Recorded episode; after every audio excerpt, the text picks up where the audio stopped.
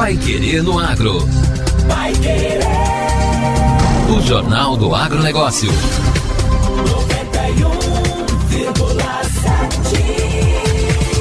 A cidade de Guaraqueçaba, no litoral paranaense, é a principal produtora de palmito do estado e passou há cerca de 30 anos por mudanças importantes, com a transição do extrativismo de palmeira jussara, espécie nativa ameaçada de extinção e cuja colheita foi proibida por lei, para uma nova alternativa que pudesse garantir a renda dos produtores, sem deixar a tradição do palmito de lado. As terras de vários agricultores e de outros moradores serviram como um laboratório para testar novas plantas que se adaptassem ao litoral sem comprometer a biodiversidade da Mata Atlântica Paranaense. O trabalho de pesquisa e extensão rural foi liderado na época pela Emater, que hoje é o Instituto de Desenvolvimento Rural do Paraná e a Pari Emater, o IDR Paraná. A pupunha, espécie de palmeira com origem na região amazônica, foi a melhor opção encontrada para aliar a geração de renda à preservação ambiental. Uma série de fatores pesou em favor da planta, principalmente com relação ao manejo, em que é possível extrair o palmito sem matar o pé, já que ela refilha, saindo novos brotos que vão estar aptos para a produção nos anos seguintes. O engenheiro agrônomo Sebastião Belletini, do Núcleo Regional de Paranaguá, do IDR Paraná, responsável pelo estudo que introduziu a cultura de pupunha, explica que existem plantas que produzem desde o início dos trabalhos do órgão na região. Ela não é uma planta invasora, o corte dela na indústria não oxida, então é fácil de trabalhar, pode vender in natura e além de tudo, você planta ela, como ela perfilha, ela, já nós temos aqui no litoral plantas produzindo há mais de 25 anos. Você pode, pode fazer o corte se você fazer um bom manejo, né? Da torceira, da planta, com um ano e meio você começa a tirar ela. E depois, a cada seis meses, você faz o repasse na lavoura e tira aquilo que já está mais ou menos com um diâmetro de 7 a 9 centímetros.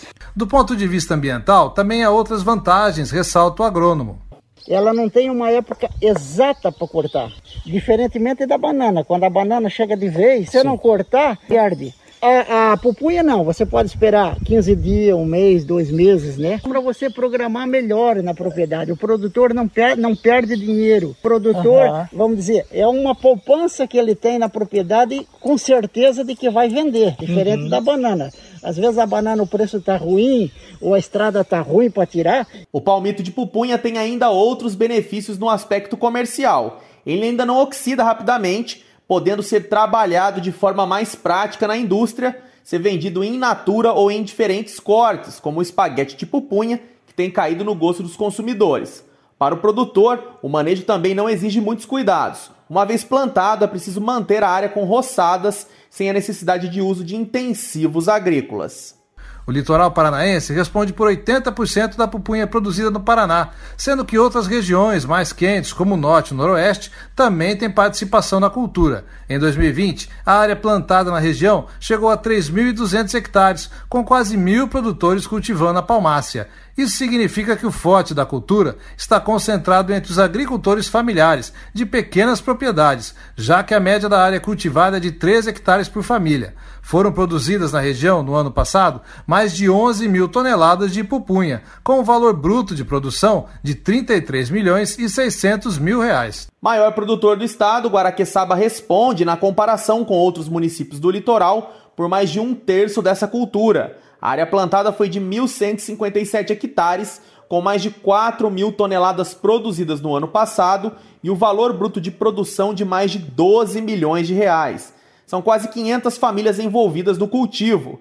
Dentro de uma das áreas mais preservadas da Mata Atlântica no país, a fauna e flora da região de Guaraqueçaba são diversas e a pupunha acabou sendo integrando a esse ambiente. As plantações foram feitas em áreas já abertas anteriormente, seja por pastagem ou cultivo de banana, sem precisar derrubar a mata. Na propriedade de Francelino Cogrossi, na região de Potinga, toda a produção é orgânica, certificada pelo Instituto de Tecnologia do Paraná. Ah, sim, depois tem a manutenção dela, né? É igual a banana, tem que cuidar. Eu mesmo não uso agrotóxico nenhum. Ali eu tenho certificado orgânico Nunca usei veneno de espécie nenhuma e nem adubo químico. Então eu uso só roçada, limpar as toças, roçada, o mato fica ali no, em volta. E cada vez que você roça aquele mato que apodrece ali, ele é adubo para a terra. Ele explica que a propriedade, com cerca de 10 hectares, dois deles são reservados para a pupunha e o restante se divide com um plantio de diferentes variedades de banana, cará, aipim, inhame, batata doce, além da mata nativa. Tenho 2.500 só e pretendo só cuidar dessas e parar por aqui, porque tem outras coisas que a gente tem que tratar. E mão de obra aqui é difícil, né? Para quem, quem trabalha mesmo já tem os seus compromissos, a gente tem que trabalhar mais sozinho. É só eu e ela e às vezes o meu irmão que me dá uma mão aí de empreitada diária, né? Às vezes. O maior tempo é só eu. Parte dessa produção é vendida em uma cantina que ele mantém na beira da PR 405, o acesso terrestre para Guaraqueçaba. O palmito, porém, tem destino certo para uma das nove fábricas instaladas no litoral, que transformam o miolo da pupunha em conserva, para ser comercializado no Paraná e em São Paulo. Iniciado nos anos 90, o estudo que introduziu o cultivo de pupunha no litoral nunca parou. Junto com a Embrapa Florestas, o IDR Paraná avalia agora o melhoramento genético da planta, com a seleção das sementes cultivadas na região e as que vêm originalmente da Amazônia. Há cerca de 40 espécies de pupunha, uma diversidade bastante grande, com frutos, caules e folhas diferentes, apesar do palmito ser o mesmo. Agora, no Pai Querendo Agro. Destaques finais. Consórcio Interestadual fortalece a agricultura familiar do Vale do Ivaí, no norte do estado. O trabalho de um consórcio intermunicipal e o apoio do governo estadual estão ajudando a fortalecer a agricultura familiar na região do Vale do Ivaí, no norte do Paraná.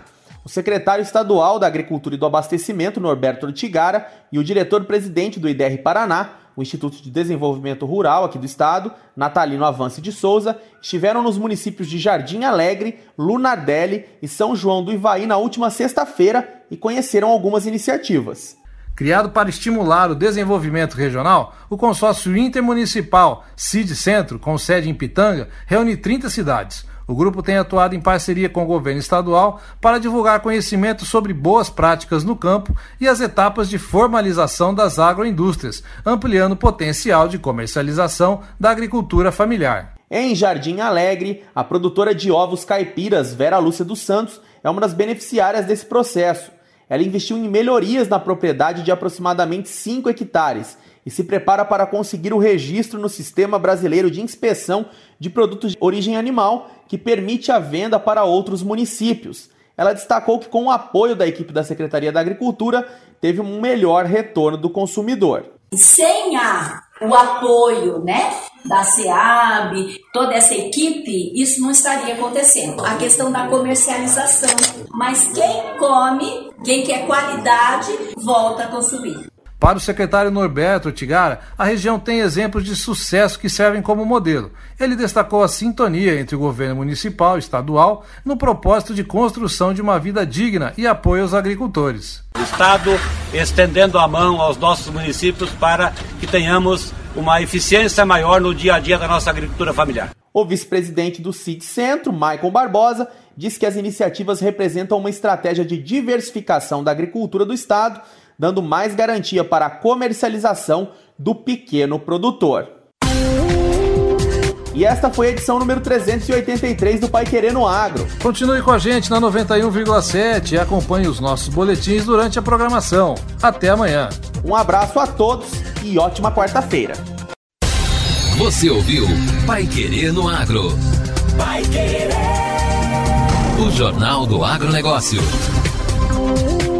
Contato com o Pai Querendo Agro pelo WhatsApp 999941110 ou por e-mail agro@paiquerer.com.br.